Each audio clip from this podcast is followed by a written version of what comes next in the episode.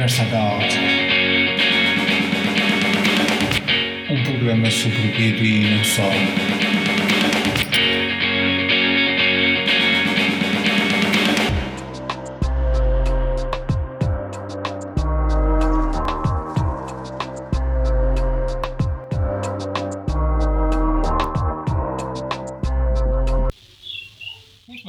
Iniciar mais um episódio do nosso podcast. Desta vez o nosso convidado é o André Oliveira. Tudo bem, André? Boa noite, Sérgio. Olha, podias falar um pouco do início da tua relação com a banda desenhada, desde os primórdios? Ah, O início da relação com a banda desenhada acaba por eh, remontar um bocadinho à infância, não é? Porque hum, eu lembro-me quando era miúdo tinha acesso a, a uma série de livros, não eram muitos, não é? Como hoje, que o, acesso está completamente generalizado, Ah, mas havia 3, 4, 5 livros de, de BD que eu, que eu me lembro de folhear. E, e desde muito cedo a minha mãe trazia folhas de rascunho do trabalho que depois se agrafavam em pequenos cadernos e eu fazia, replicava os desenhos dos livros de BD que tinha em casa e fazia as minhas próprias histórias. Portanto, para mim, a ligação à BD está, está logo, logo muito associada também à própria criação da, da mesma e de, e de objetos de narrativas sequenciais e tudo mais. Mas eu acho que a maior parte das pessoas que gostam de BD, não só aquelas que fazem, mas as que leem, eh, a ligação eh, é, é sempre, está sempre na infância, o que depois também dá aquela ideia um bocadinho errada de que a banda desenhada é para crianças, porque a ligação é de, é de cedo. Mas é, sim, desde que eu me conheço, que, que tenho um fascínio por, por bonecos e por histórias eh, em sequência. Uhum. Chegaste a fazer vários fanzines quando eras mais novo. Sabes que a minha, a minha ligação com BD foi muito forte quando eu era criança. Ahm, havia ali realmente um, um, um deslumbramento. Mas depois, na pré-adolescência e, e adolescência, houve ali. Esfriou bastante. Eu não, não, não me interessava tanto. Depois, a dada altura, houve ali uma série de, de livros que me foram sugeridos e. hum, Lembro-me que, por exemplo, Calvin e Hobbes, eh, eu já não pegava em BD há algum tempo e depois o meu primo falou-me no Calvin, no Calvin e eu lembro-me de ver aquilo na- no jornal, que era no público que, que tinha as tiras e havia os livros do Calvin e Hobbes, comecei a ler e aquilo, certa forma, eh, também me identifiquei muito com aquilo e gostei muito. E depois, a dada altura, na faculdade ou no, no secundário, começou a aparecer outro tipo de, outro tipo de histórias eh, que eu também eh, comecei a interessar-me na faculdade eh, já coisas até mais sérias tipo Preacher um, uma séries assim um bocadinho mais eh, paralelas porque tam- também houve aquela fase da leitura da, da Marvel e dos super-heróis e tudo mais que havia nos quiosques além do, do Tio Patinhas e da Mónica etc Eh, portanto eh, mas, mas fanzines, fanzines não, nunca foi tirando a parte de, de- da infância, de fazer para mim, para casa, não é? de, de que eram os meus desenhos, não, nunca fui assim grande produtor de fanzines. Uhum. Hum, qual foi o curso que tu tiraste? Eu tirei design de comunicação na- nas Belas Artes de Lisboa. Uhum. Eh, e ne- nessa altura, como é que era a tua relação com o desenho?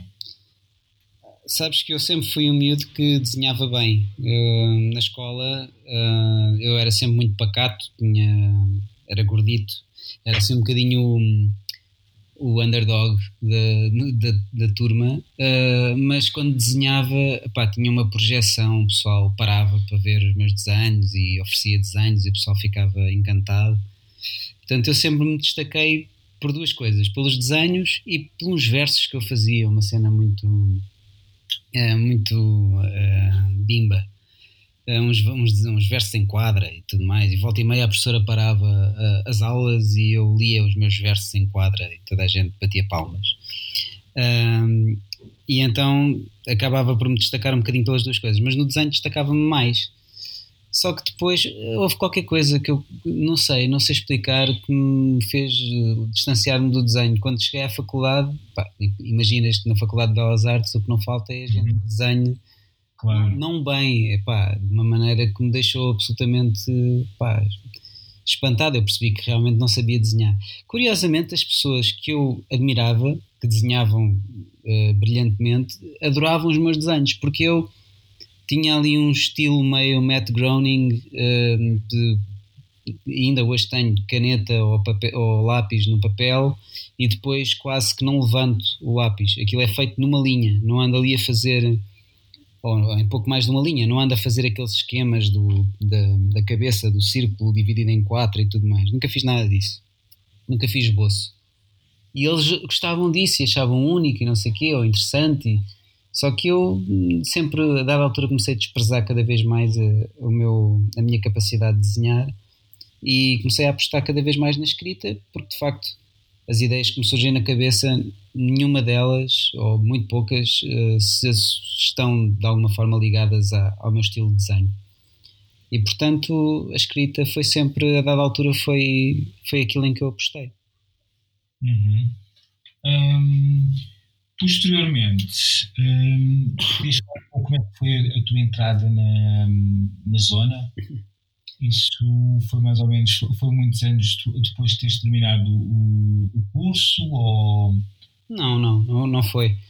Aquilo foi, uh, pronto, na, nas Belas Artes, uh, a dada altura, voltei cada vez com mais força uh, a interessar-me pela banda desenhada, que era que tinha uh, aquele fervor e aquela paixão tinham sido refriados ao longo do, dos anos uh, anteriores e, portanto, na faculdade comecei a recuperar essa paixão. E depois havia um núcleo de, de banda desenhada, que era o Imaginarte, se não me engano. E, e eu lembro-me de ter eh, juntado ao núcleo, e depois até houve um ano em que eh, não havia ninguém para presidir ao núcleo e eu ofereci-me. e foi um ano em que realmente eu quis pôr as mãos na massa. Também tinha poucas cadeiras e achei que, pá, já, que tenho poucas cadeiras para fazer, fui tirar um curso de escrita criativa e fui, peguei, peguei no, no, no, núcleo académico e, e, pá, e foi um ano em que fizemos imensas coisas, tivemos montes de exposições e tivemos montes de iniciativas, chamei lá o Geraldo Lindo, chamei lá o Jorge Machado Dias, Epá, foi, foi mesmo porreiro. E, e, as pessoas que lá estão, muitas delas, algumas delas depois vieram a fazer banda desenhada comigo já já para, outra, para publicações e tudo mais, e, e muitas delas continuam a desenhar hoje. Uh, e a zona apareceu mais ou menos nessa altura, porque nós estávamos sempre muito atentos, ou pelo menos eu estava muito atento àquilo que aparecia, de concursos, de, de revistas que, ou publicações que apareciam a querer BD, porque nós queríamos era fazer, queríamos experimentar. E, e a zona, lembro-me de ter, deve ter visto algum anúncio do filme na altura a pedir submissões e tudo mais. E então conheci o Phil através de, através de uma dessas, de um desses mails. Um, e depois, pronto, nós tínhamos aqueles, aqueles eventos de lançamento. Ao segundo evento de lançamento do Zona Negra, falei com ele, disse que gostava de ter um papel um bocado mais ativo, porque já tinha percebido que ele andava à procura também de, de, pá, de gente que metesse as mãos na massa e o ajudasse, porque ele era sozinho a fazer aquilo. Uhum. E quando eu aparecia a dizer, olha, eu gostava muito também de, de te ajudar e ter um papel mais ativo, ele ficou feliz da vida e eu, de certa forma, porque nessa altura, entretanto, já tinha, já tinha acabado o curso, já tinha, pá, deve ter sido para um ano depois de ter acabado o curso, já tinha deixado o núcleo, continuava a ter eh, aquela vontade de, do associativismo e de dirigir qualquer coisa, uma associação, de de, de, criadores e tudo mais. Foi uma coisa que eu gostei de fazer durante um ano e queria continuar. Pronto, e vi na zona a oportunidade de continuar. Uhum. Tu, tu, recordas qual foi um, o primeiro argumento que tu escreveste para, para a zona? Uma, uma história bem desenhada? Sim, epá, eu acho que grande parte das coisas que eu escrevi para a zona são horríveis. Quer dizer, a, aos olhos visto, tirando um ou outro argumento que eu acho que não está assim tão mal, mas pronto, aquilo era tudo muito insípido, porque nós éramos. Uh, muito inexperientes e, e, e, eu pessoalmente, pronto, sou sempre crítico em relação àquilo que faço. Nessa altura o, o trabalho era, era extremamente amador, mas e, e a, primeira BD com que eu participei, julgo que foi logo na Zona Zero, que foi a primeira, a primeira das edições, e era um argumento que já tinha sido feito, eh, já tinha sido, era para um concurso dos jovens criadores, por acaso até ganhou, Um, epá, era uma, um pastiche, uma fantochada de, de, Tinha a ver com pandas e era uma coisa muito parva. Uh, pronto, era uma coisa divertida, uh, mas assim, muito palerma. Mas era um argumento que já estava feito, não, eu não escrevi de propósito para a zona. Depois, quando fiz, fiz o, escrevi o da Zona Negra, que era um de, de terror, já escrevi para a Maria João Careto e já foi escrito de propósito para, para, para a publicação. Uhum. Ok. Um, pronto, de, de, nessa altura tiveste a oportunidade depois de conhecer vários autores um, e pronto, acabou por ser também uma, uma experiência bastante interessante. Tu, quando fizeste o, o teu primeiro álbum, uh, foi em, em que ano? Recordas-te? É, sim, eu considero, eu considero este como primeiro álbum, apesar de ter apenas 16 páginas. Uh, foi em 2010 com a Maria João Careto, com quem já tinha colaborado na zona, um, um álbum chamado Há Sempre um Elétrico que uh, espera por mim. Por acaso tenho uma história curiosa em relação a esse, esse livro. O livro tem 16 páginas, é muito pequenino, é uma homenagem ao meu avô, porque, meu, porque isto, o meu avô realmente, na altura do, do Estado Novo, teve alguns problemas na ali na, na zona da Avenida de Liberdade e tudo mais.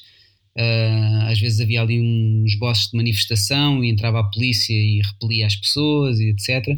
E o meu avô volta e meia via-se no meio daquelas situações, mas quando da polícia vinha, ou quando alguma coisa estava para acontecer, ou quando havia a haver uh, detenções ou violência, passava um elétrico, ele agarrava só o elétrico e ia-se embora. E portanto ele, ele repetia um bocadinho essa frase, quando recordava esses tempos, repetia isso, que pá, quando havia problemas havia sempre um elétrico que, que esperava por ele. E eu a primeira oportunidade que tive de, de, escrever uma história, que até foi a Maria João Careto que me deu, porque ela, ela é que foi convidada pela BDTeca de Beja a fazer o livro, como não tinha argumento pediu-me, e eu a primeira oportunidade que tive, quer dizer, meu avô foi muito importante na, no meu processo porque é, ele brincava comigo, eu sou filho único, não é? Ele brincava comigo, fomentava o gosto pelo desenho, pelas artes, pela criatividade, etc. Era, era o meu, meu companheiro de brincadeiras e tudo. Um, ele foi muito importante, apesar de toda a minha família, os meus pais inclusivamente, terem sido também importantes, porque nunca ninguém me condicionou em nada. Uh, eu acho que isso é também às vezes as pessoas também. Eu sempre dei muito crédito ao meu avô por ter, por ter sido um exemplo de possibilidade e ter puxado por mim e ter. Mas na verdade ele foi importante, mas eh, eu também tenho que agradecer muito aos meus pais o facto de nunca me terem dito que desenhar era parvoíce ou que, ou que um curso ligado à imagem era estupidez, como há muitas vezes, eh, muitas famílias isso acontece de quererem condicionar os percursos das crianças porque acham que a arte não dá dinheiro ou quer que seja. Portanto, também Sim. fica aqui uma merecida homenagem que eu, eu, tenho. Também as pessoas, nós vamos amadurecendo e vamos também percebendo muita coisa, até porque depois temos filhos e tudo mais.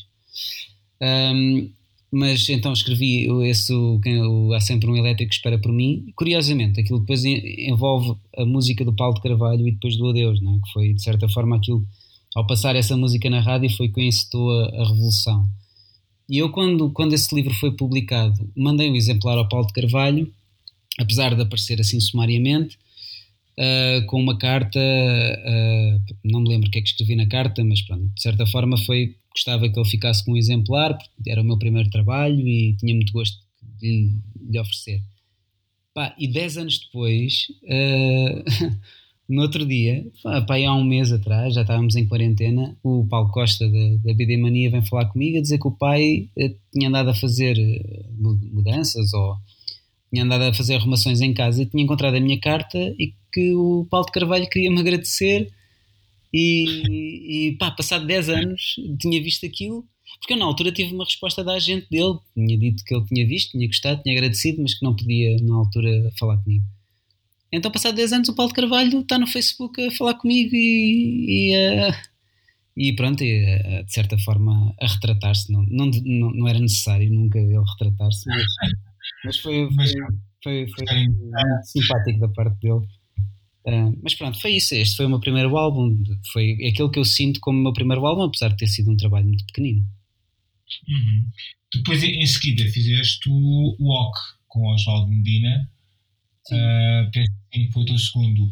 Um, tu, tu, é, é, curioso, este, este segundo álbum, eu recordo-me que é, é naquele formato italiano, horizontal. Tu já, já fizeste alguns livros nesse formato. Tens alguma fascinação específica?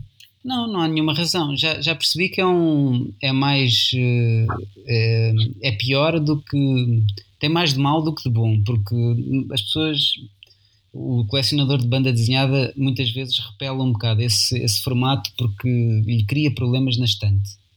Um, não se sabe muito bem como é que aquilo entra ali no meio dos outros livros. É um, é um livro que parece que vem atrapalhar. Eu, para ser sincero, Volta uh, é nesse formato porque, porque tinha sido originalmente nos primórdios pensado para um, um webcomic num projeto que não avançou, que metia a asa e metia ao público, etc, etc, etc. Então pensou-se naquele formato por causa do webcomic. E depois, como isso não avançou, o projeto foi pensado de outra forma, mas aquele formato ficou sempre. E esta é a verdadeira razão. Uh, o rock, não sei porquê, eu acho que foi, se calhar eu tenho medo de estar a mentir, mas se calhar até foi o Oswaldo que disse que lhe gostava de fazer um livro naquele formato, ou foi o Mário Freitas que também disse que se calhar eu não, não tenho nenhum tipo de, de fascínio por esse formato, até acho que gosto dos livros como estão, acho que os livros estão bem naquele formato, acho que funciona, mas acho que se calhar eh, funcionou uh, contra os livros estarem naquele formato, porque há gente que às vezes embirra um bocado com, com, aquela, com, aquela, com aquela orientação por causa depois da estante. Mas não, não tenho nenhum fascínio. Eu gosto, eu tenho fascínio é por histórias. Uh, não, não é por formatos. Por formatos. Então fala um bocadinho da, da história do rock. Bem, o rock foi, foi aí pronto, foi o primeiro álbum de fundo, já um, uma coisa um bocadinho mais desenvolvida, também já tinha outra maturidade, foram quatro, quatro anos depois, mas foi quatro anos depois a trabalhar. Portanto, uhum. acaba por ser acaba por ser por significar alguma coisa. E depois também foi um álbum que foi escrito no Lisbon Studio e isso, isso foi verdadeiramente determinante para, para a minha vida eh, lá ter entrado porque pá, eu, eu andava a comprar livros de ABIC, andava a frequentar a Amadora e andava a conhecer as pessoas que faziam BD, a conhecer através dos livros.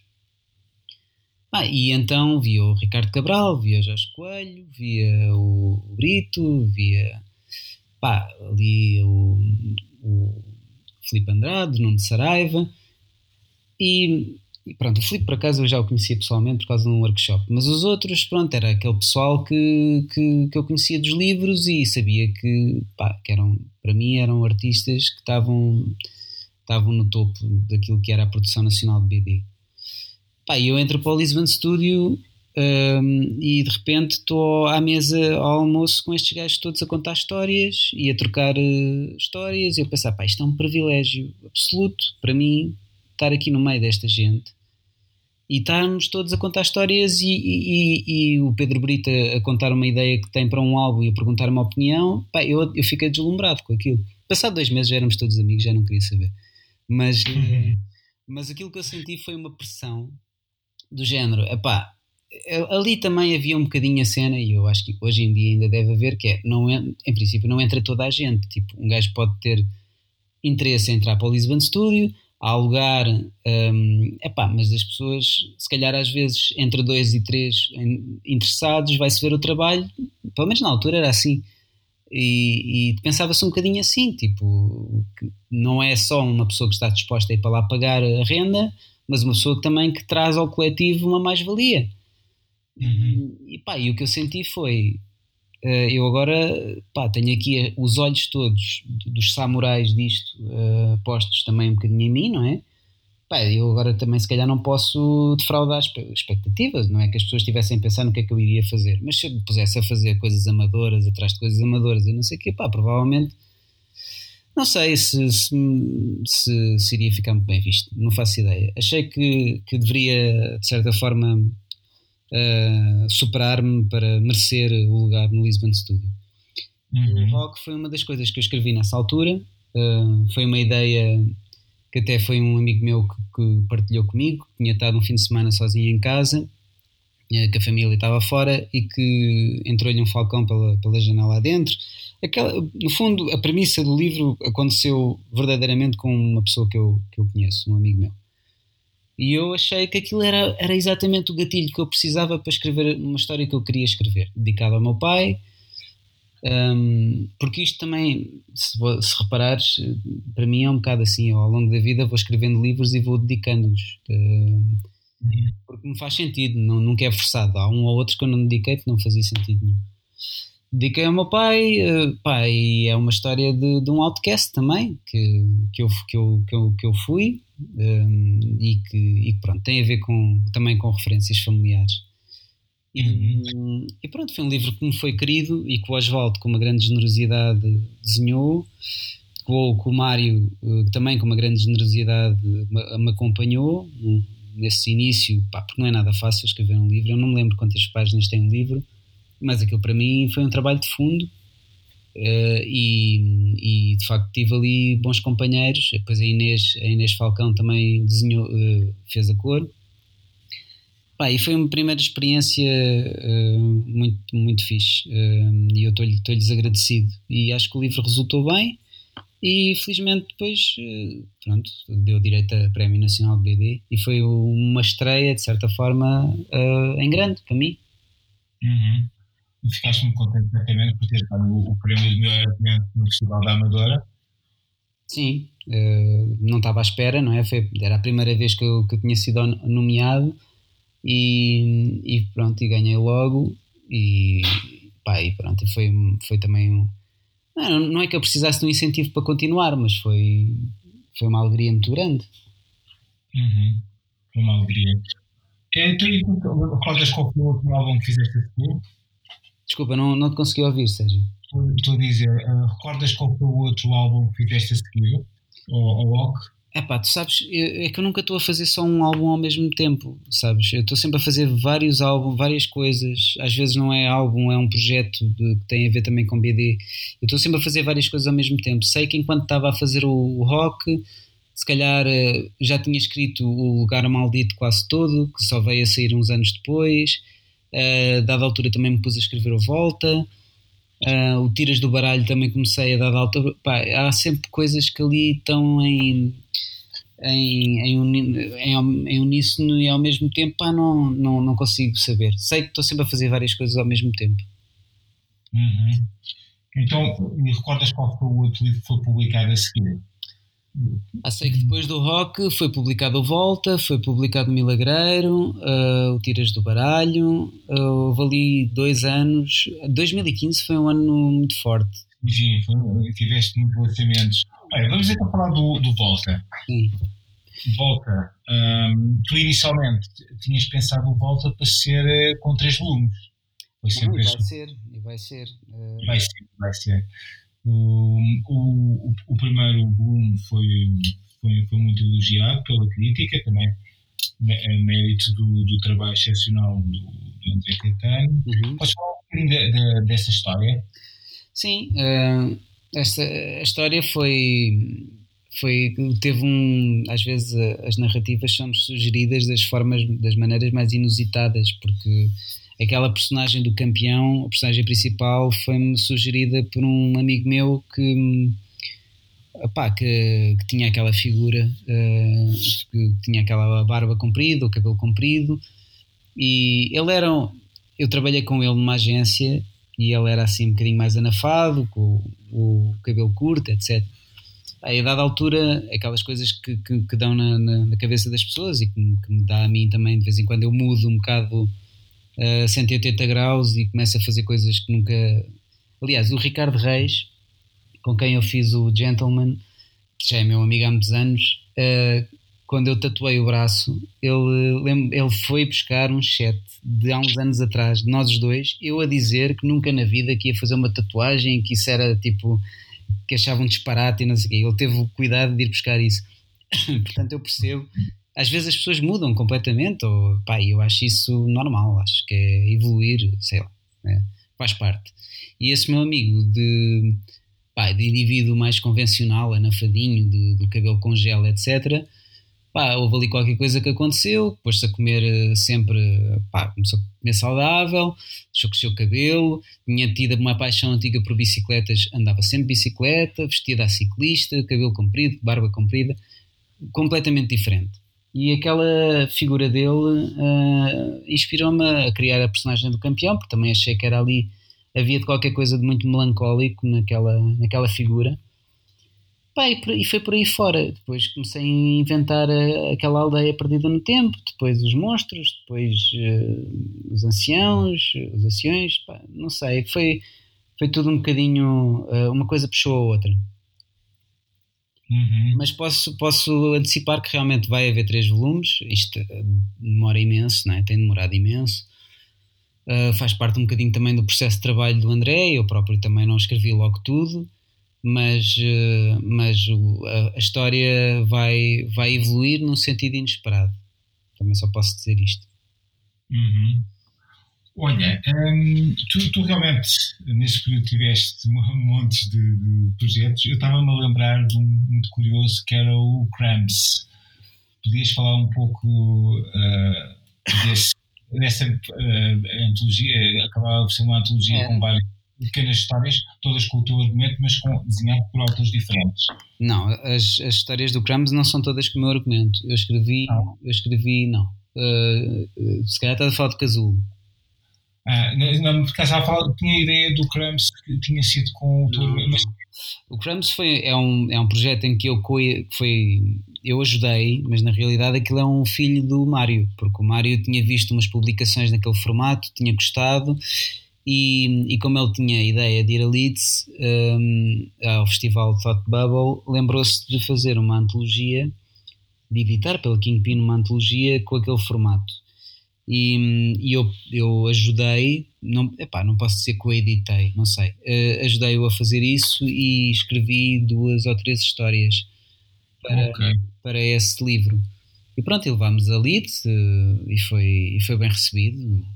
Falou-se disso ainda em alguns podcasts e publicações e, e eles gostaram.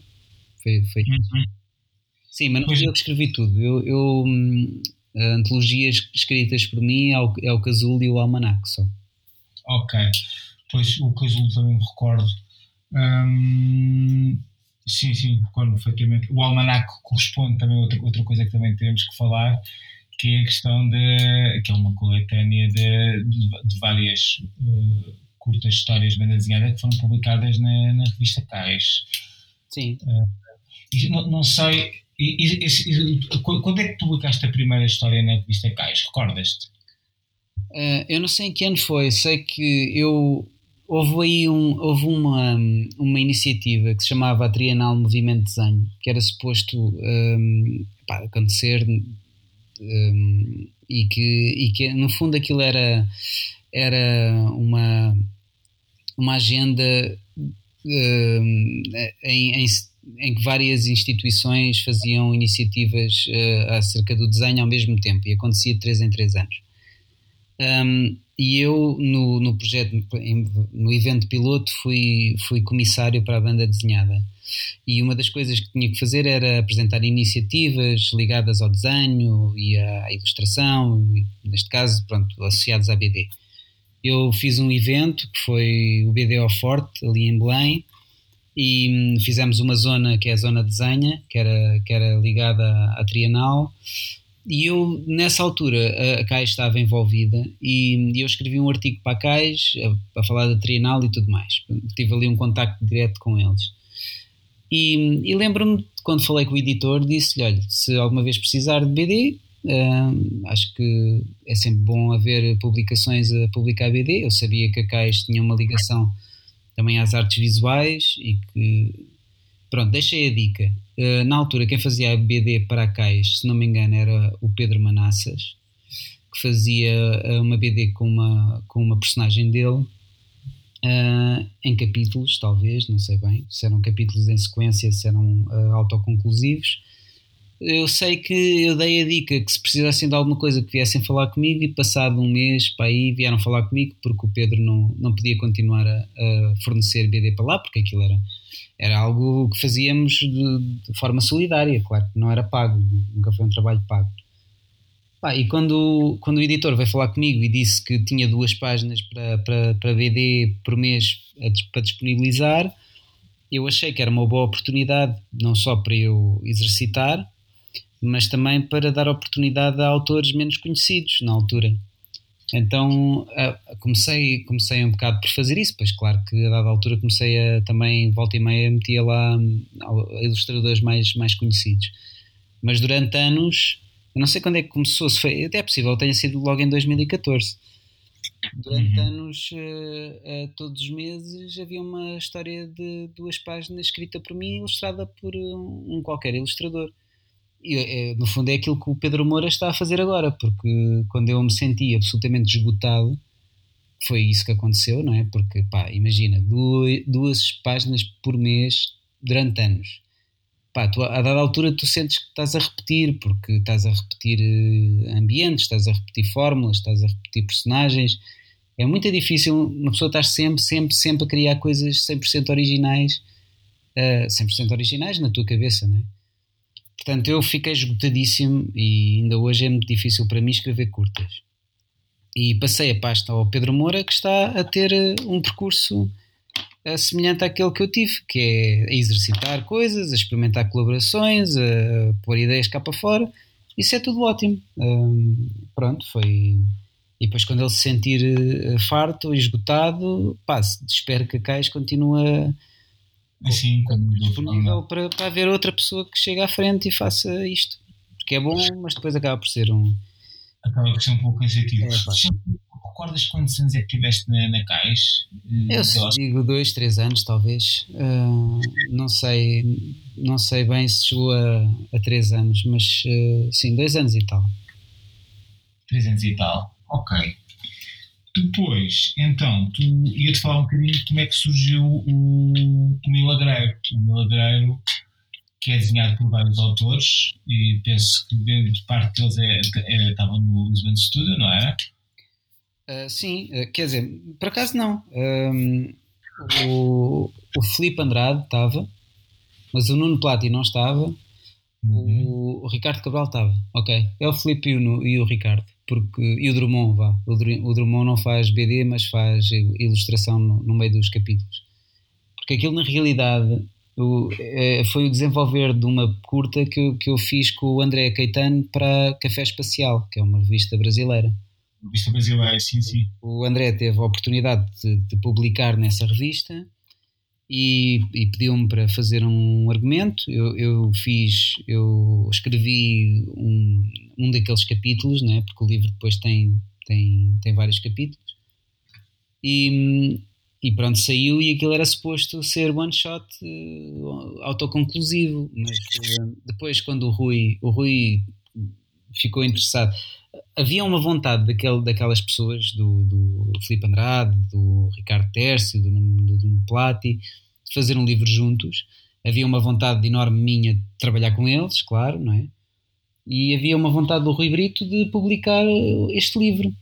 E portanto acabou por ser ali uma, uma, uma convergência de vontades e, e pronto, correu muito bem. Uh, pá, olha, infelizmente acabei por recordar acaba por ser um livro que me faz recordar o desaparecimento do Ricardo Tércio, um, pá, que é uma coisa tristíssima, uh, mas com os anos eu espero que.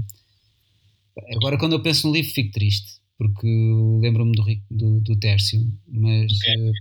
uh, espero que daqui, que no futuro, que, que faça um bocadinho as pazes com isso, porque realmente era, era uma pessoa espetacular. E, e foi, foi trágico o desaparecimento uh, tão, tão cedo. Mas pronto, é um livro que fica, infelizmente, fica ligado a isso, mas é pá, eu acho que foi, foi ali uma, uma junção. Foi, o lançamento foi uma coisa com, uma, com um positivismo, com uma vibe muito porreira, estávamos todos muito bem dispostos e felizes de, de ter feito livros juntos. Eu senti isso. Uhum. É, sem dúvida eu agora estava a tentar recordar, tu ficaste mais ou menos no Lisbon Studio há quanto tempo? Uh, Recordas-te? Um, pá, eu diria pá, aí três anos. Três anos. Só, só por curiosidade, um, quando, quando sumiu o ladreiro, ainda estavas lá, depois chegaste há mais tempo? Eu estava lá, eu, eu, enquanto estive lá, eu lembro-me que escrevi o, o Volta, escrevi o Rock, escrevi o, o, Lugar Maldito, que já saiu, já foi publicado depois de eu ter saído lá. Uh, escrevi o Tormenta, se não me engano. Escrevi uma série de livros lá. Porque uhum. na altura era, eu era freelancer. Uh, e como freelancer, pá, o meu dia era todo gerido a fazer trabalho comercial que me pagava contas. Eu, na altura, tinha umas contas ridículas para pagar comparado com o que tenho agora, não, é? não tinha filhos. Uh, minha mulher estava a trabalhar também. Portanto, pá, eu, o, o, ou seja, a fasquia financeira que eu tinha era baixa. Portanto, eu não precisava de fazer assim tanto dinheiro, mas fazia. E depois tinha tempo livre para, para dedicar aos meus projetos e às minhas coisas. Portanto, eu no Lisbon Studio fartei-me de escrever. Escrevi as tiras todas, tiras, tiras do baralho Desde o baralho, exato. Ah, sim, foi, foi muito, foi pouco tempo, mas foi muito. Ah, e muitas, muitas das curtas da Cais. Foi pouco tempo, mas foi muito produtivo. E já quando me lembrar, e não podemos deixar de falar, claro, da, da Averrara. Sim. É, a Averrara também surgiu nessa altura. Sim, sim, sim, surgiu, porque a Joana também era uma das uh, companheiras de estúdio e eu andava muito interessado, eu, eu comecei a ouvir muito uma desculpa que eu não sei se ainda existe. Se calhar agora vai passar a existir outra vez, porque quando isto acabar a quarentena, digo, não, não o problema da pandemia, porque isso não vai acabar tão cedo. Mas pá, pronto, vem aí uma crise financeira novamente e, e eu lembro-me na altura estávamos também em tempos de crise e as pessoas falavam muito no, no, dinheiro e que não compravam livros de BD portuguesa por causa do dinheiro e era caro e não sei o quê. Era, um, era uma barreira e uma desculpa recorrente. E eu lembro-me de vamos lá tentar eh, contornar um bocado isto e tentar perceber como é que eu podia, uh, a nível de produção, encontrar ali uma fórmula que permitisse pôr o, o PVP baixinho mas que ao mesmo tempo me desse para pagar aos, aos, aos ilustradores, pá, minimamente uh, com, com, com, dignidade, né? para não, não estarem a fazer favores e para, e para, para aquilo ser sustentável. E pronto, cheguei àquele formato do, dos livros do, Lisboa, do, do Living Will e criei a Averrara um, um misto de tentar criar ali uma forma que fosse o mais rentável possível para nós, que nos desse dinheiro para financiar os livros a seguir, que me puder, proporcionasse pagar aos ilustradores e que pá, aquilo fosse, era inglês, que, que depois com o apoio da DG Lab, a Direção-Geral das Livrarias e Bibliotecas, também mandava aquilo para várias editoras pelo mundo fora, estava, estava no fundo, estava a promover o meu trabalho e o trabalho dos ilustradores que colaboravam comigo. Sim, foi lá que nasceu. Foi, foi numa viagem de carro que eu tive a ideia de fazer o Living Will. E, epá, e, e a Joana estava mesmo ali ao lado e, e fez-me tudo muito sentido. Joana Afonso, exatamente. Uh, mas, mas tu tiveste várias séries e, e, e ainda, ainda, ainda já, já tens lançado agora alguns Estava-me a lembrar do Gentleman, também com o, Ricardo Reis. Um, não, e... São só essas duas, é o Living Will e o Gentleman. Pá, e, e, não vou fazer mais nenhuma, porque depois também a gente percebe-se dos erros, não é? E epá, não, não, é, não é financeiramente sustentável, para mim, pelo menos, fazer, fazer mais séries, porque a série. Uma coisa é um livro pronto, que, que, que, é uma história com princípio, meio e fim, e mesmo que tenha 16 páginas, se a arte for muito boa, o argumento até pode, pronto, tanto quanto um argumento para um livro autoconclusivo, 16 páginas pode brilhar. Agora, eu nunca pá, fazer uma série de 7 números, eu nunca pensei, uh, enquanto quando tu vais no 5, se as coisas correram normalmente, já não tens um 1.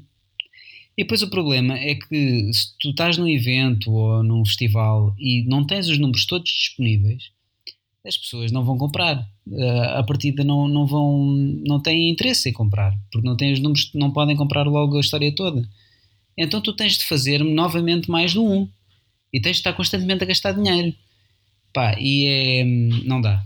Uh, aquilo acabou por se revelar um, um, um buraco uh, financeiro. Mas eu fico muito feliz de ter conseguido concluir o Living Will. e vou, vou concluir também o Gentleman, mas é uma questão de carolice porque, e também de respeito pelas pessoas que compraram o, os outros números. Mas eu não, não me lembrei disto, que é uma coisa que tem que se alimentar constantemente a si própria. Uh, mas pronto, vamos aprendendo uh, e serviu para isso também, para eu, para eu testar a fórmula e para aprender. Uhum. Para ficares com uma melhor noção Sim, do, que é que resulta e do que é que resulta. E pronto. Uhum. Hum, depois, uh, tu, te, podias falar, tens também o casulo. Uh, podias falar um bocadinho como é que surgiu o casulo? O casulo, no fundo, são as BDs da Cais, porque hum, eu tinha interesse, uh, pá, a dada altura comecei a ver que havia muitas, uh, havia ali uma série de trabalhos uh, com, com o que eu gostava muito e, e que achei que aquilo poderia perfeitamente dar um livro e, e propus o livro à Cais, uh, achei que eram eles que deviam ter a primazia, houve ali um interesse inicial, mas depois a coisa esfriou-se. E então, pronto, depois acabei por propor o livro ao Mário e, e acabou por sair pela Kingpin. No fundo, uh, o Casulo é sóbia desde que foram publicadas pela, na Cais e depois, uh, anos mais tarde, foi o Almanac. O Almanac são, foram as bandas desenhadas também da Caixa que não ficaram incluídas no, no Casulo, mais algumas uh, que eu fiz para, para compor uh, um álbum. E aquilo acaba por ser um bocadinho a coleção de, das minhas curtas. Porque não, não escrevi muitas mais. Escrevi mais algumas para outros, para outros sítios, mas não, não escrevi muitas mais e não tenciono escrever muito mais. Sim, tens, o ideal é o casulo almanac para, para, sim, sim, sim. para conseguir ter uma, um deslumbre. Ah. Um, e, e, em relação à Tormenta, um, podias falar um bocadinho como é que surgiu esse, esse álbum? Sim, uh, o Tormenta, eu lembro-me de estar a ler uma, uma entrevista com o João Sequeira, que era alguém que eu já conhecia das tertúlias, mas mal, não tinha falado nunca muito com ele mas que eu conhecia os livros dele, que ele na altura tinha publicado, se não me engano, dois, um, um com o Nuno Duarte e outro com o Miguel Ferreira, se não me engano. Epá, e, e ele nessa entrevista dizia que eu era um argumentista com quem ele gostava de trabalhar. E o Rui já me tinha dito que tinha espaço para eu publicar mais um livro, para, mais um livro meu, nesse, no, no ano editorial dele. E então eu lembrei-me de, de, falar com o João. Um, e, e, pronto, e o livro é uma homenagem aos meus avós, não é? porque os meus avós têm uma importância muito grande na minha identidade e na minha vida. E, e aquilo para mim era uma homenagem muito grande que eu lhes queria fazer em vida. Pá, e estou profundamente agradecido ao João ter-me ajudado e ter-me ajudado, não, porque o livro é dele tanto quanto é meu, mas. Uh, o livro ficou como ficou muito, muito por causa dele. E, e, o livro é todo sem palavras. O livro fala uhum. muito da passagem de testemunho e de, de, envelhecer e de, e de aceitar isso e de o papel que nós temos hoje, amanhã alguém o vai ter. E, e são fases são as fases da vida e eu acredito que eu neste momento tenho 37 vou fazer 38 no final do ano mas às vezes tenho a ideia que fechei os olhos aos 6 anos e que abri há bocadinho. Uh, e eu acredito que isto pode acontecer aos 80, que uma pessoa volta e meia, acho que, pronto, dormiu uma cesta quando tinha 5 ou 6 anos, adormeceu e que acordou há bocado e que passaram-se a vida toda. Um, e eu, pronto, os meus avós leram o livro na altura, porque no final também, a única, as únicas palavras que o livro tem é no final, é uma carta escrita a eles é, um, para mim é. Não sei se, se as outras pessoas o sentem, eu acho que escrevi naquela carta aquilo que queria escrever. E, e, pronto, e foi, foi, consegui tudo. Consegui um livro sem palavras, que era uma ambição que eu tinha, escrever um livro BD sem, sem palavras. Uhum. Uh, escrevi, disse tudo o que queria sem ter dito uma única palavra. No final, escrevo a carta aos meus avós, eles, eles leram, perceberam o que é que eu lhes quis dizer e, e, pronto, e, pá, e ficou feito. E teve uma. Felizmente o João ganhou o prémio de melhor ilustração nacional no, na Amadora. no ano seguinte teve uma exposição, tivemos uma exposição incrível com uma cenografia espetacular sobre o livro uh, e, e, ainda hoje se calhar é talvez o, o, livro o meu livro com escrito por mim com a, com a capa que eu gosto mais. Talvez seja a capa que eu gosto mais é a do Tormenta. Pois sabes que o João já, já deu uma já deu uma entrevista ao podcast onde evidentemente falou de como foi marcando para ele uh, o Tormenta, uh, destacando que ele ficou muito contente, evidentemente, de ter ganho o, o prémio de, de melhor arte, mas também grande parte do mérito também era teu, porque uh, o argumento tinha, tinha um sentido poético que, que, permitiu que ele pudesse mostrar, digamos assim, o melhor do traço dele. Sim, epá, eu, um, é um. Ao, ao, ao, ao teu trabalho. Uh, eu, e o, eu, eu, eu e o João trabalhámos sempre muito bem, tanto aí como no, no Lugar Maldito. Foi um prazer sempre muito grande trabalhar com ele e nunca tivemos nenhum atrito e sempre foi uma coisa muito natural. Um, o João sabe perfeitamente aquilo que faz, é um artista um, com muitos recursos, é um excelente artista. É, exato, é, há, há, há ilustradores que eu tenho pá, tenho algum pudor em chamar-lhes de artistas, mas o João é, é verdadeiramente um artista e é alguém que, que, sente a história e que domina o ritmo e domina o storytelling e é muito exigente consigo próprio. E portanto um, de facto para mim a banda desenhada um, dos meus grandes interesses em fazer banda desenhada é a, a magia da colaboração que é eu sentir que, faço uma parte mas uh, estou perfeitamente e controlo aquilo que eu acho que devo controlar, uh, mas pá, o contributo do ilustrador é tão ou mais importante do que a minha parte. Portanto, aquilo acaba por ser uh, o que ganha é o livro e o que ganha é o projeto final, e, e isso, é, isso é essencial. E, portanto, tudo o que o João tiver de dizer positivo de, de, de, do meu contributo, eu tenho o dobro para dizer do dele, porque realmente, pá, se é, eu espero, espero voltar a colaborar com ele, porque acho que foi sempre um prazer enorme. Foi sempre, e, e acho que os livros ficaram sempre muito bem. Uhum. Olha, eh, eu estava agora a recordar um, um, livro eh, que tu fizeste, eh, já não estou a recordar bem do nome, mas era de daquele assassino muito conhecido, como é que se chamava? O Diogo Alves, o Vil. Sim. Uh, sim, esse não sei, é, talvez tenha sido publicado em 2015 também. Deve ter ido. Deve ter... Tu, tu, tens um ano louco, 2015 foi o teu ano louco. Foi, acho que sim. Uh, sim, opa, o Vil foi um livro que eu, que eu já queria fazer há algum tempo, sempre tive um bocadinho o fascínio por aquela personagem uh, que é pronto, que é, é o maior assassino em série para quem acredita que foi ele, porque depois já há outras teorias uh, alternativas em que, em que afinal não foi ele, etc. Mas eu, eu segui-me um bocadinho por um livro que foi publicado uh, por um contemporâneo do Diogo Alves e que a história conta a história como de facto ele houve ali qualquer coisa na relação com, a, com uma com uma taberneira de, de, ali da, da zona de Campolide que que conseguiu adulterar um homem bom.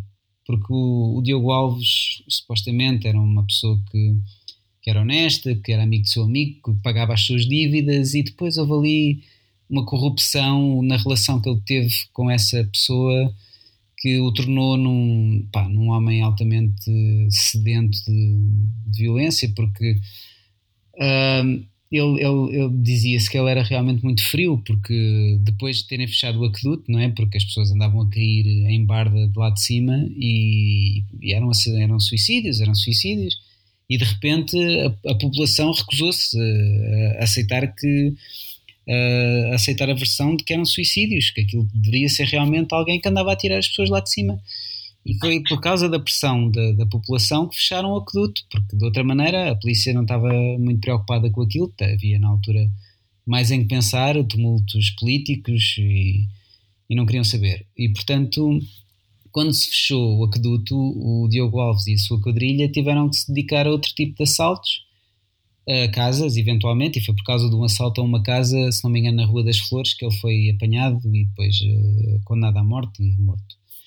Um, mas realmente ele fazia um, a maneira como ele assassinou as pessoas dessa casa no assalto é pronto é descrita com, com é bastante gráfica a descrição. E portanto ele era uma pessoa muito fria e, e, e, como é que um homem faz este percurso? Pronto e foi um bocadinho com base nisso que eu, que eu uh, um, regi a escrita do livro foi um livro que eu gostei muito de escrever porque me obrigou a fazer uma pesquisa que eu normalmente não costumo fazer para os meus livros porque gosto de escrever sobre aquilo que conheço bem. Não costumo fazer uh, uma pesquisa, porque normalmente não, não escrevo histórias de época ou histórias história, uh, sobre outras fases da história que não sejam a minha, mas nesse fiz as coisas de uma maneira diferente, com pesquisa, com, com, com várias uh, incursões a sítios específicos para recolher informação e trabalhei com uma pessoa que só conheci no fim, foi também giro, porque eu não conheci o Chico a não ser pouco tempo antes do lançamento do livro, porque ele veio a Portugal e a gente encontrou-se.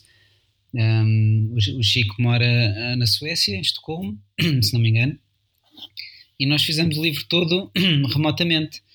Um, ele já tinha colaborado com a Zona, em algumas curtas, foi, era daí que eu o conhecia, e foi talvez. Eu lembro-me que o Phil contava que ele foi das primeiras. Uh, das primeiras bandas desenhadas que ele recebeu para a zona foi do Chico e que ele na altura até recusou.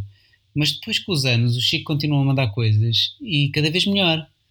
E eu lembro-me de uma vez ter olhado para aquilo, para as últimas que ele tinha enviado e pensar, pá, realmente ele tem aqui, já tem recursos brutais.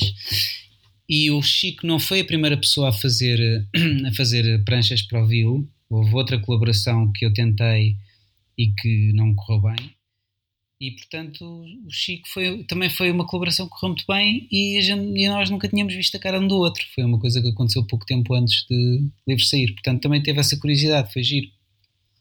Uhum. Então acabou por ser uma, uma experiência diferente. Depois, uh, agora estava a recordar-me, tu o ano passado lançaste um livro, não foi? Sim, o Toti Negra. Exatamente. Podes falar um bocadinho de, de, desse álbum? Tu, Sim. Tu... Um, Toti Negra é um livro que hum, era. Hum, eu tinha muita vontade de, de escrever num ambiente de, de, uma aldeia já moribunda, hum, uma aldeia que está a contar os dias para morrer, porque no interior desertificado que nós temos, há muitas aldeias que têm duas crianças, eh, uma criança, e há escolas que às vezes estão a funcionar, escolas entre aspas, não é? Que estão a funcionar às vezes para poucas crianças e tudo mais. E eu, eu também tive uma infância muito no meio de pessoas mais velhas, e no fundo aquilo acaba tudo por, eh, por bater umas coisas nas outras e por fazer algum sentido. E então eu queria escrever um bocadinho sobre isso, porque também tive um ano, na minha vida, tive um ano complicado, com, com muita perda, e, e pronto, e depois aquilo acabou por eh, tudo juntar-se, solidão, amor, perda, aceitação, e deu ali aquele bolo que, que, que foi o Tuti Negra. Um, depois acaba, faleceu o Geraldo Deslino no decorrer da obra, Uhum. Foi um coroar, de certa forma, de. Foi uma coisa que mexeu muito comigo também, porque o Geraldo era uma pessoa que eu tinha um carinho enorme por ele. Não, não vou dizer que era quando eu ia às tertúlias organizadas por ele, não vou dizer que depois da tertúlia ia jogar snooker com ele ou que tinham, tinham uma proximidade que, outros, que outras pessoas tinham, não é? Eu tinha tive durante uns anos uma proximidade constante sempre tinha, ver, tinha sempre a ver com banda desenhada nunca tinha a ver com, com uma questão pessoal mas, mas gosto de dizer que eu pelo menos era amigo dele. Ele conhecia muitas pessoas como eu era uma pessoa muito querida por todos e não lhe faltaram homenagens felizmente. Um, mas depois o Geraldo acabou quando a perda do Geraldo já no decorrer do livro acabou por estar eh, inevitavelmente ligada. Portanto, ali é a perda da minha avó, que foi, foi um momento um momento que se estendeu ao longo de um ano e tal, muito doloroso por causa daquilo que eu já tinha escrito no Tormenta, não é? A importância que eles tinham para nós e o amor dos meus avós foi, foi é, é, daqueles, é daquelas coisas quase de filme que, que é a base de uma família, não é? E que eu grande parte da minha vida passei atormentado pela quando um deles falecesse iria ser trágico porque era todo um equilíbrio familiar que se iria perder. E além do, do sofrimento para o outro elemento do casal que cá ficaria. Portanto foi sempre uma sombra que me acompanhou ao, ao longo de grande parte da minha vida e depois a dada altura lá aconteceu. Minha avó teve, teve uma, uma curva, não é uma curva, mas teve ali uma reta final muito, muito complicada para todos. E isso tudo acabou por influenciar o livro um, e o livro acaba por ser por ter sido escrito e feito a pensar em muita gente uh, por todos aqueles que, que perdi no fundo. Uh, não foi não era uma não era nada que eu quisesse ter escrito no livro por todos aqueles que, que perdemos mas é mas no fundo é isso. O livro é dedicado a todos aqueles que perdemos e por, pela, pela pessoa, pelas pessoas que passamos a ser depois de os perdermos, mas é dedicado ao Geraldo Lino, como teria de ser, um, porque tanto eu como, como o Rui e até como o Bernardo temos que, pronto, devemos alguma coisa, para não dizer muito, ao Geraldo Lino, é uma pessoa que não há, não há evento que passe que, que, não, que não fique uma saudade enorme o trabalho que ele fez como divulgador é, era incansável e, é, e quase insubstituível. Uh, e em relação ao ilustrador, gostaste, gostaste da tua experiência com, com o Bernardo? Ah, pá, o Bernardo é incrível. É, adorei. Tenho a ideia que ele ainda é bastante novo, não é? É, não sei se é, será tão novo como se calhar porque ele realmente parece ainda mais jovem do que aquilo que é. Mas é, mas é, é, é jovem. Uh, eu, eu, por acaso, parece que estou aqui a distribuir galhardetes, porque eu ainda não disse mal de nenhum ilustrador com quem trabalhei. E é sempre espetacular, é fantástico, é incrível. Mas, é, mas, mas na verdade eu sou um privilegiado e tenho tido muita sorte, porque eu tenho feito livros com pessoas quem gosto muito e isto para mim é viver, porque hum, isto são experiências para mim. Eu, não, eu, felizmente não conto com os livros de banda desenhada para, para comer, não é? Porque a banda desenhada em Portugal hum, dá pouco dinheiro e portanto eu não poderia contar com isso para sobreviver. Mas eu acho que a vida é experiência, porque eu realmente não acredito em nada hum, que não seja uh, a existência terrena durante os anos que nós conseguimos eh, estar a respirar eu acho que realmente quando nós uh, temos o último suspiro, desaparecemos. Desaparecemos, não desaparecemos, mas acabamos, não é? Nossa vida acaba. E portanto, cada minuto é, é, é, importante.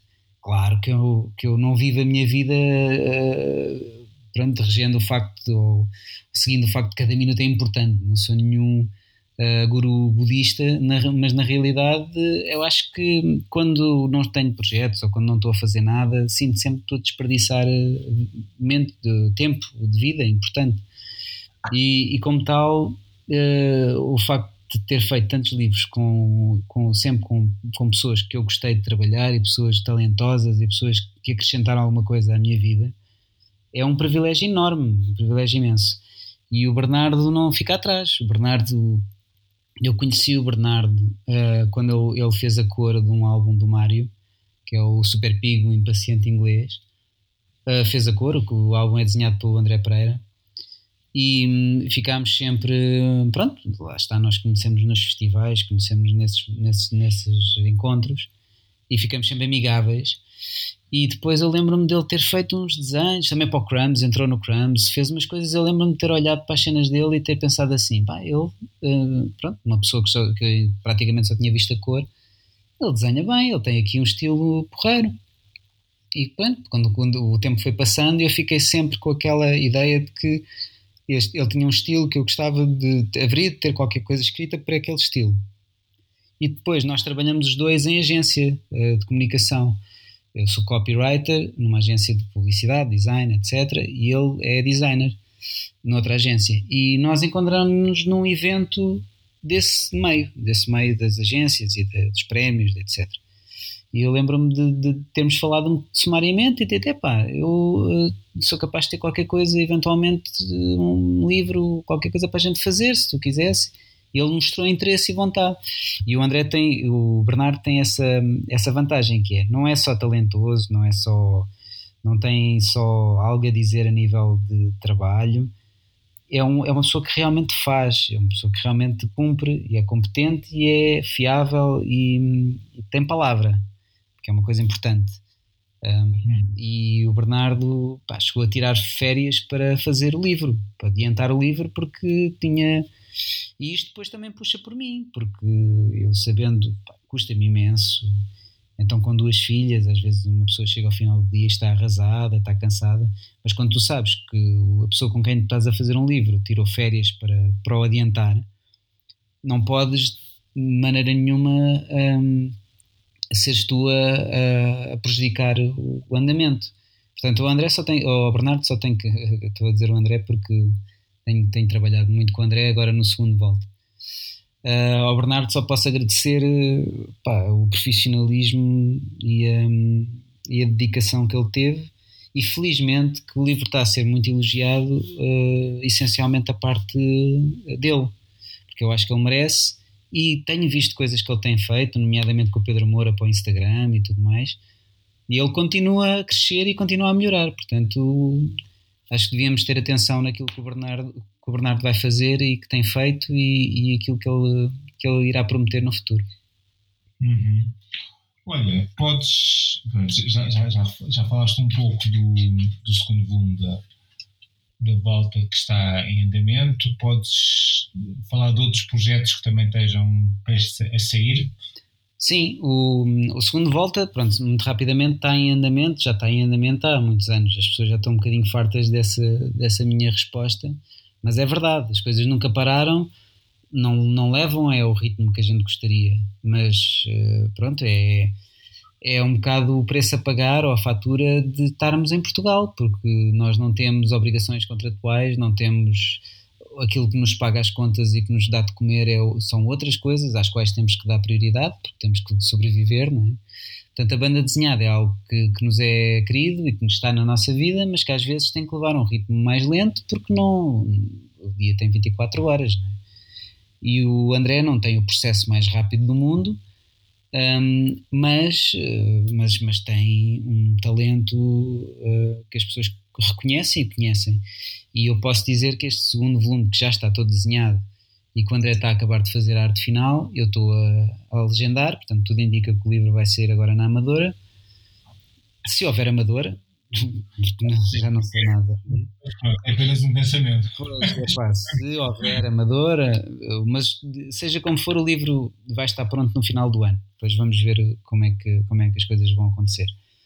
Uh, pronto, vai, vai, vai de facto uh, surpreender e vai, vai superar as expectativas. Uh, mas estou a fazer outras coisas, sim. Estou, estou na iminência de, de, continuar um outro projeto uh, para outra editora, mas eu, eu não posso falar nada muito concreto porque as coisas ainda não foram comunicadas e eu tenho que, que as desenvolver. Mas neste momento também, portanto, falando de outra coisa que não sejam livros, porque tenho coisas em andamento, mas não posso falar sobre elas Uhum. Estou agora a fazer um projeto, desde, desde que entrei em quarentena, um, que, para o Instagram, com o Pedro Carvalho, que é o meu, meu parceiro uh, do crime. Sempre que queremos fazer qualquer coisa humorística, normalmente eu faço sempre com ele. Um, que é o Quarentugas, que é uma página de Instagram um, que, em que temos posto uma banda desenhada por dia sobre uh, pessoal em quarentena. Um, e tem sido muito giro. Uh, o Pedro já falou no SIC Notícias sobre isso, já fomos entrevistados no Time Out. E temos vindo a, a, recolher mais e mais followers. E tem sido um estímulo diário para mim e para ele.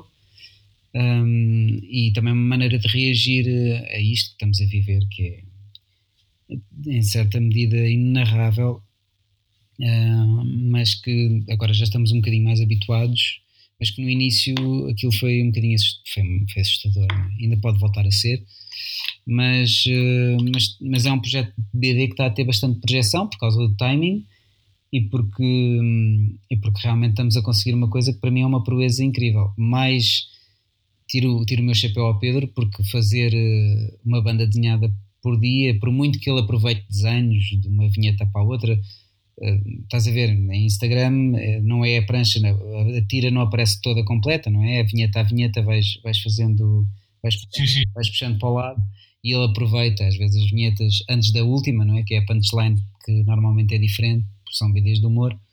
Ele aproveita muitas vezes os mesmos desenhos, faz ali umas, umas trocas e, e umas, umas alterações, mas na realidade um, ainda assim acho que é, um, é, um, é algo de louvar como é que ele tem conseguido fazer uma BD diferente todos os dias. E tenho andado entre isso, entre o Volta 2 e entre um ou outro livro que ainda não posso falar muito sobre ele. Um, e para já é isso, mas é, é, possível que me esteja a esquecer de outra coisa, eh, porque é como te disse, um, tenho, tenho que estar sempre um pouco dividido e tenho que estar sempre a aproveitar ao máximo uh, enquanto vou tendo ideias, enquanto vou tendo energia. Uhum. Estar sempre ativo. Sim. Olha, muito obrigado pela, por esta entrevista, que ainda, ainda tivemos uma hora a conversar uhum. e certamente. Obrigado eu. Pudéssemos desenvolver todos os teus álbuns, ainda mais tempo uh, perderíamos, mas seria tempo bem gasto muito obrigado pela tua disponibilidade. Já agora deixa-me contar aquela, aquela coisa que eu, que eu queria contar, um, com muita vontade de contar isto, porque lembrei-me uh, lembrei desta história no outro dia e eu acho que isto é bastante significativo, que é um, isto de, de, se publicando vários álbuns, de, de, ter uma série de coisas feitas, etc. Isto também vale um bocadinho o que vale, porque eu lembro-me uma vez de, de estar a caminho do Festival de Beja e a minha filha tinha, tinha dois anos, se não me engano, na altura. E eu, ela já na altura tinha interesse em folhear BD e ver bonecos e não sei o quê. E eu andava a guardar aquela notícia para lhe dar, pensando que ela ia ficar uh, deslumbrada quando eu dissesse: oh, Sabes que o pai faz livros de banda desenhada, ou escreve. Eu de tal andava a guardar essa para lhe dizer. E eu, na minha cabeça, achei que ela ia ficar orgulhosa, que ia ficar contente, etc. Então íamos de carro para Beja e eu, a dada altura, disse-lhe isso. Íamos ao festival e eu disse: Olha, sabes que o pai faz uh, livros de BD, ou escreve para livros de banda desenhada. E ela, sem sequer parar ou pensar, ou etc., ela respondeu e disse: ah, Não, eu, eu toco tambor. E eu achei isso, pá, a resposta dela, e eu toco tambor, achei, achei isso uh, interessante, que é pá, isto de facto vale o que vale, não é? Um, eu acho que nós devemos fazer exatamente aquilo que, que nos faz bem, que, que, nos faz sentir vivos e felizes e, e temos a sorte de, de, conseguir eh, arranjar viabilidade, não é? Porque eu também podia escrever e as coisas podiam acabar na gaveta. Mas, mas isso depois é tudo, a importância de tudo é sempre relativa à, à, à satisfação que nós tiramos das coisas. E portanto, eu escrevo livro, livros de BD, eu toco tambor e pronto, e, fica, e, e, vale o que vale, cada uma destas coisas valem o que valem para cada um de nós. Portanto, um, gostava só de partilhar esta história contigo, também para, uhum. para, mostrar um bocadinho qual é que é o meu mindset em relação a, a tudo isto, que é, tudo isto tem a maior importância do mundo e ao mesmo tempo não tem importância nenhuma. É, é só uma maneira de viver, é, é uma maneira que eu gosto de, de, de estar vivo. É, e pronto, mas felizmente há muita coisa para a gente. Tivemos aqui a conversar durante uma hora e tal sobre coisas que, que eu fiz e isso deixa-me satisfeito. Sim, no fundo acaba por ser sempre mais do que banda desenhada. Sim, sim, sem dúvida. sem dúvida. Olha, muito obrigado pela tua disponibilidade. Obrigado, Sérgio. Depois haverão novos podcasts. Até, eh, muito obrigado então. Obrigado.